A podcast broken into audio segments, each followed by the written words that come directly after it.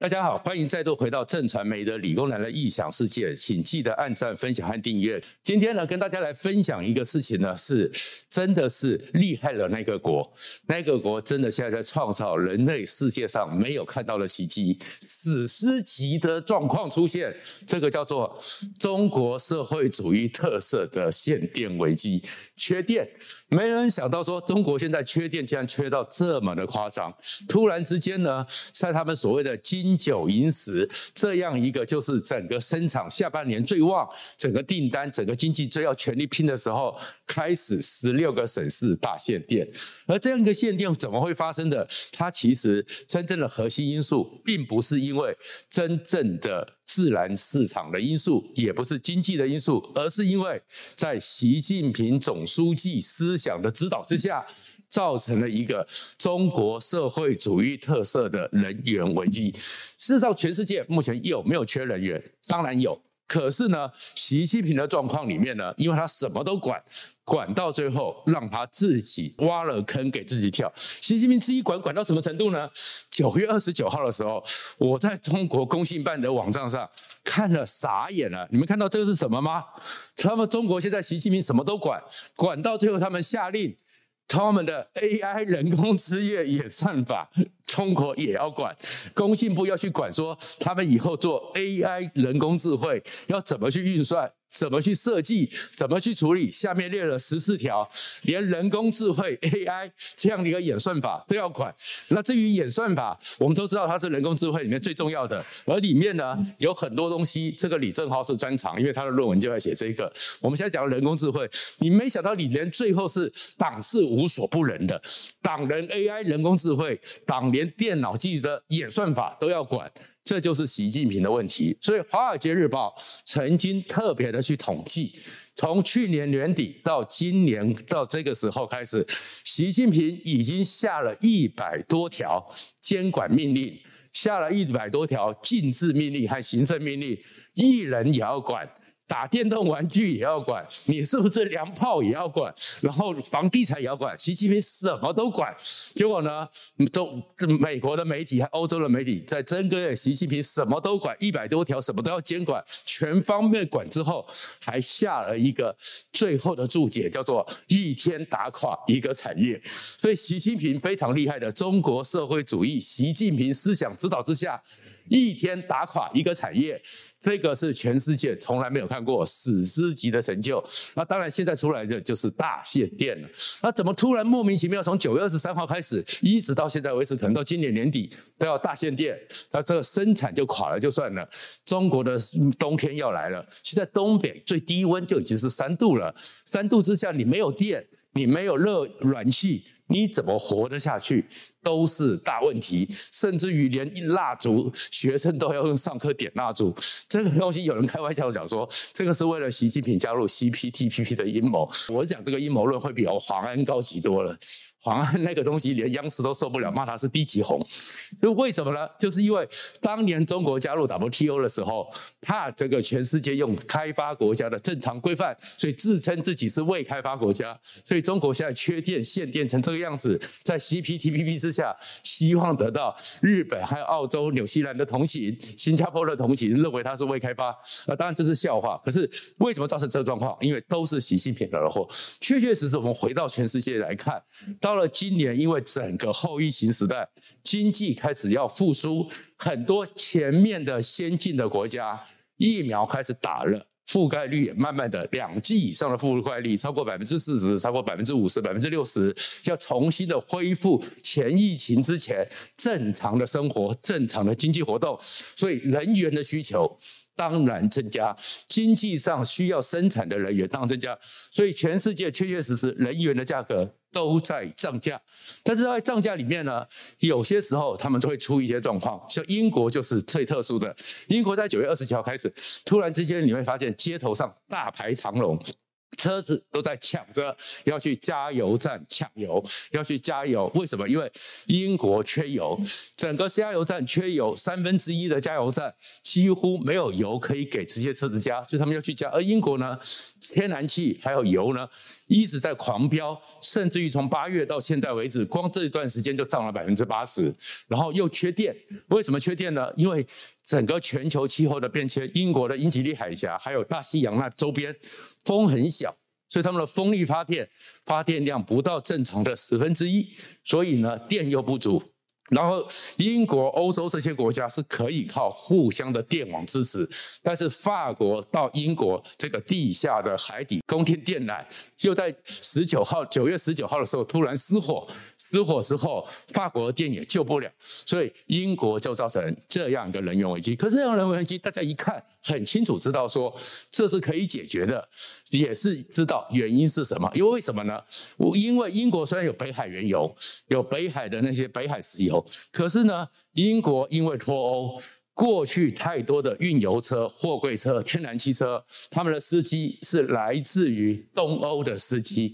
可是因为你英国脱欧，所以这些人的签证出了问题，他们纷纷返回母国。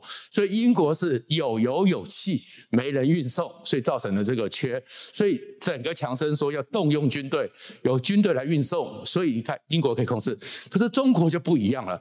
中国是突然之间莫名其妙，习近平还在联合国大会里面很骄傲的说，他要耗人双控，开始要解决人员问题的时候，突然之间，广东、江苏、浙江占了整个中国经济规模三分之一的省省市无预期限电，而且无预期限电之后立刻公告，像广东东莞这些整个广东的话，就供二停五。工三停四，甚至有些台商还收到资讯，工一停六，就是我这一个礼拜七天，我只给你两天有电，其他五天你休假；三天有电，其他四天休假，甚至一天有电，其他六天休假。那工厂根本就不要开了。可是不要开了，根据他们的经济合同来讲，你这些工厂，你还是要付钱给你这些工人。所以中国那些企业都很惨。所以日本认为。这一波整个中国今年的 GDP 不要讲保六了，他们可能会降到整个经济成长率只到三，那是中国改革开放以来从来没有了经济低谷，所以甚至于日本开始讨论是不是中国的泡沫经济，从人员的状况很大的危机，中国进入了泡沫化。可是怎么会发生这件事情呢？你会发现原因是什么？是因为中国的战狼加上习近平这样的领导风格，习近平思想之下所主导的。你看现在为止呢，这个表格是最新整理的。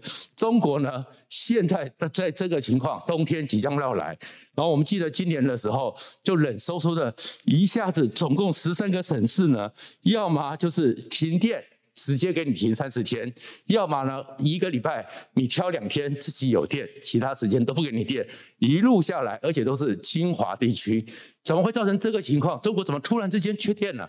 第一个，中国有六成是用它燃煤发电，而燃煤发电呢，是中国咎由自取，因为过去的时候，全世界最好提供给燃煤电厂最好的煤是来自澳洲的动力煤。那澳洲的动力煤，现在中国去年莫名其妙开始跟澳洲打贸易战，因为你澳洲挺台湾，因为你王立强事件，中国不爽澳洲，战狼外交一出来，就澳洲的煤不准进去。我们记得那时候不是八十几辆货柜轮停在海外进不去。中国在今年一月，去年十二月一月的时候就有一个大黑暗，缺电。但是现在动力煤不去，但是现在全世界在抢。印尼也在抢，印度到现在到年底以前还要抢两千万吨的动力煤，那整个澳洲完全没受伤，它的市场反而快要装到了印尼，到了印度去，到了俄罗斯去，那中国买不了澳洲的煤怎么办？他们开始跟印尼啊、跟巴西啊、跟俄罗斯买，那印尼。巴西、俄罗斯也没这么多，怎么提供？他们就是买了一澳洲的煤，再转卖给中国，还给你加价，所以中国会搞到他们的整个电厂，发现燃煤越来越贵，发一度电就赔一赔钱。其实，在整个还没有出现现在这个中国的这个黑暗时代大限电之前，中国已经有好几个电厂曾经公告，他们一天发电完毕赔八百万人民币。就是发电的成本远高于他们可以收到的电费，所以他们已经快受不了。那快受不了之后呢？另外一个状况，这就是你藏南外交自己害的。然后中国呢，只能去做一件事情，做什么事情呢？山西就变成了叶问。山西是中国其实也产很多煤的地方。那山西产很多煤呢，它的能量、它的质量是没有动力煤好，所以可是大家抢。可是当全中国都要抢山西煤的时候，一个省要提供十四个省，这比叶问一打十还要厉害。可是这山西这个煤大家抢的时候，要靠关系，要走后门，而且不断的需求远远大于供给，不断的涨价，甚至有涨到一顿煤是三千人民币的，那都比平常涨了好几倍。然后你到山西抢了以后，还要有运费，一顿煤大概是三百五十人民币，所以整个中国的整个电厂都快撑不住了。那撑不住的时候呢，习近平在这个时候。还没有搞清楚状况，还很骄傲的跟全世界讲说，他要碳中和，他要节能减碳。为什么？因为习近平在脑袋里面就是他要去铺陈他连任继续干下去的正当性，所以他要办好东京奥运。而办好东京奥运，就要给全世界看到说，你看我的空气是干净的，你看我是节能减碳的，你看我是耗能双控，就是耗电的和能源，它是可以控制下来，是综合碳中和世界领先新的国家，所以习近平才会这样讲。而且习近平呢，在六月多的时候就开始下令说要去检讨各省的发电。可是这样一个状况，当你习近平讲成这样的时候，其实像黄安那种讲说中国的限电是什么一个下大棋的布局，被叫做低级红。可是中国官场最厉害的叫做高级黑。既然你总书记这样子讲。你总书记说要好好的管好空气污染，好好的管好煤，所以突然之间，中国的中央政府、国务院，你知道李克强其实跟习近平恩恩怨怨这么多，那怎么办？奉总书记指示，我们要做好能耗双控，所以呢，他们突然公布了一个能耗双控的 KPI。就是各个省份，你在这几个月里面，你们对于耗能产业、你们对于能源、你们对于煤的处理、煤的发电的一个转型做得好不好？列出了广东、江苏、浙江九个省，你们不但没有做得好能源双控，没有降低，而且你们还更超标，这个是要被惩罚的，是红字。再过来有十个省，像安徽啊这些、江西的话，你们九个省、十个省，你们呢？其实也是需要检讨哇！这个时候，对于这些电厂来讲，他们简直是觉得说，老天爷送给他们一个武器，因为你电力太多了，人就说我电力我燃煤太多了，所以他们就开始关掉发电机，开始处理掉，说要开始有序供电。他才不管你各个工厂需要，他要对上面奉总书记指示要有个交代，所以突然之间他们不约而同的，这个其实就是和厚黑学里面最厉害的，叫做和稀泥，我完全不跟你对抗。你讲什么，我就是什么。但是我把你捧得越高，叫捧杀。我把你捧得越高，我完全顺应你。最后你出问题，都是你来处理。所以他们一个中国出了这个燃煤的问题、电力的问题，造成全中国都受不了，是因为他们是对付习近平、反击习近平的一个不约而同的高级黑。而这种高级黑，你会看到最近还有一个状况出在哪里呢？就是在这种情况之下，事实上。全世界，中国才公公公公布，中国的基尼系数是零点四八四。在全世界是讲，如果是高于零点四的时候，其实就是贫富非常不均。中国的贫富不均还是很高，还是很厉害。中国内部里面加上最近的恒大金融，还有很多的状况，其实很多人血本无归，房子的钱都快要没了。泡沫的危机之下，国务院在九月二十七号突然开个记者会。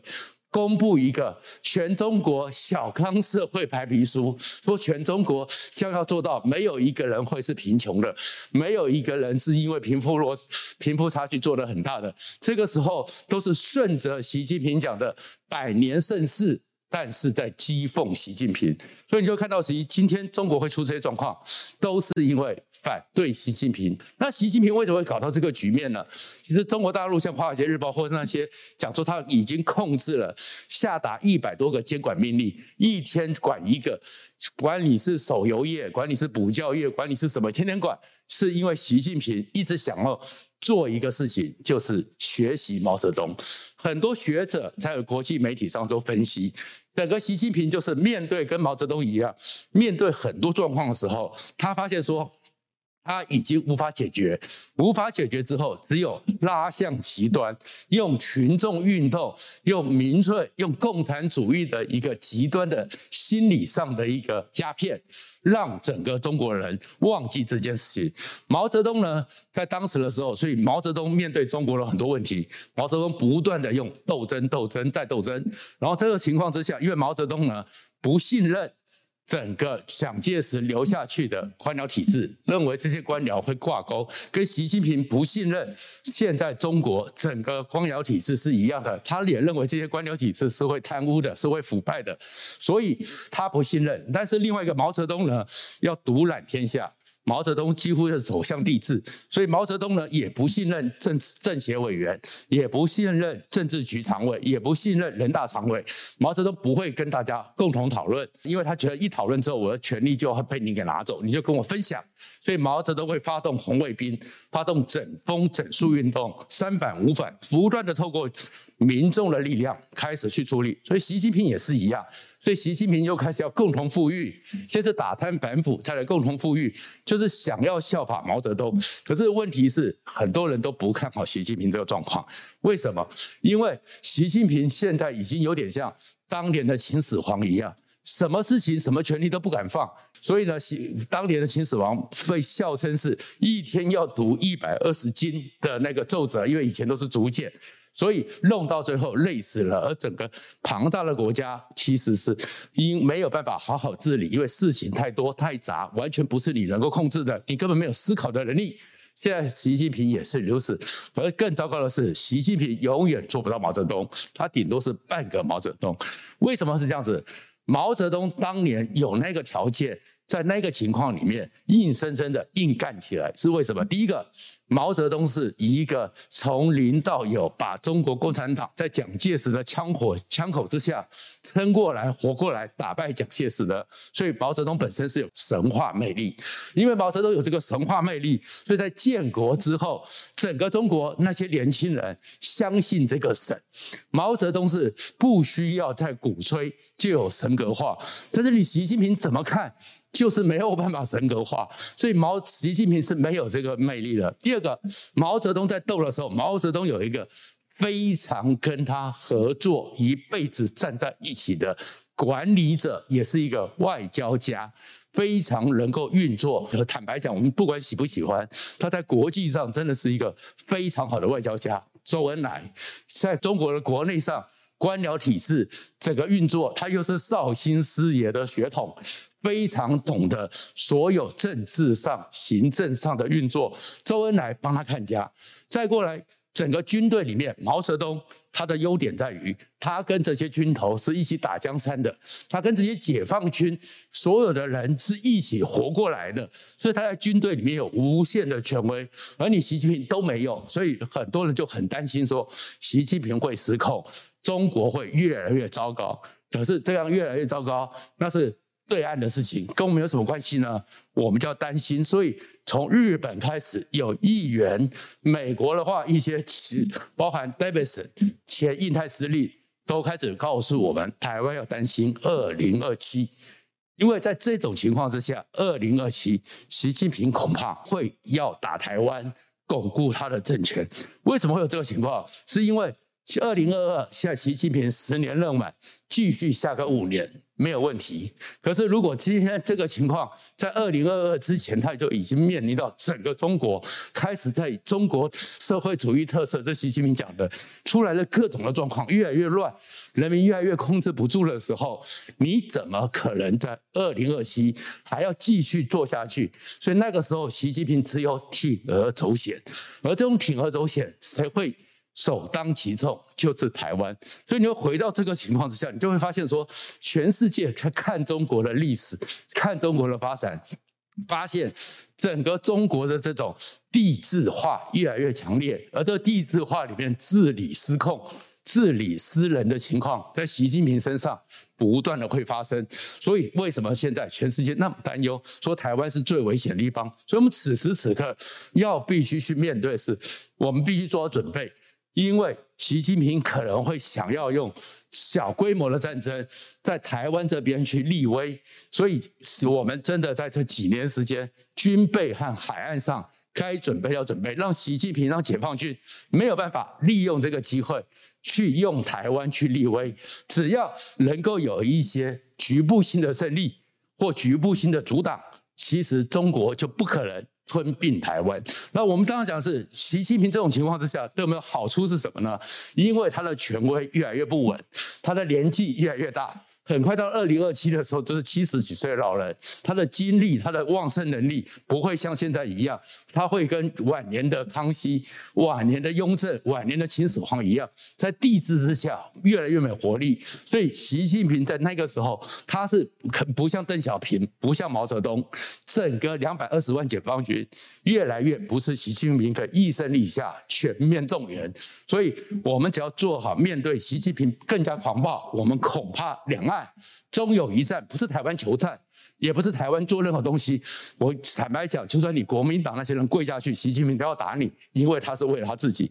但是这一场战争，你也可以看到，以习近平控制中国的能力，帝国的军队绝对不是全面出动，他也没办法全面掌控，因为只要全面的启动，搞不好他就有军事政变的危机。所以我们只要能够在局部的战争之下。守住，就像当年的八二三，就像当年的古林头，我们只要守住之下，其实反而会让两岸真正的有一个更明朗的态势。也许两岸中间真正的对话，可以在习近平终于垮掉之后重新开始。谢谢大家。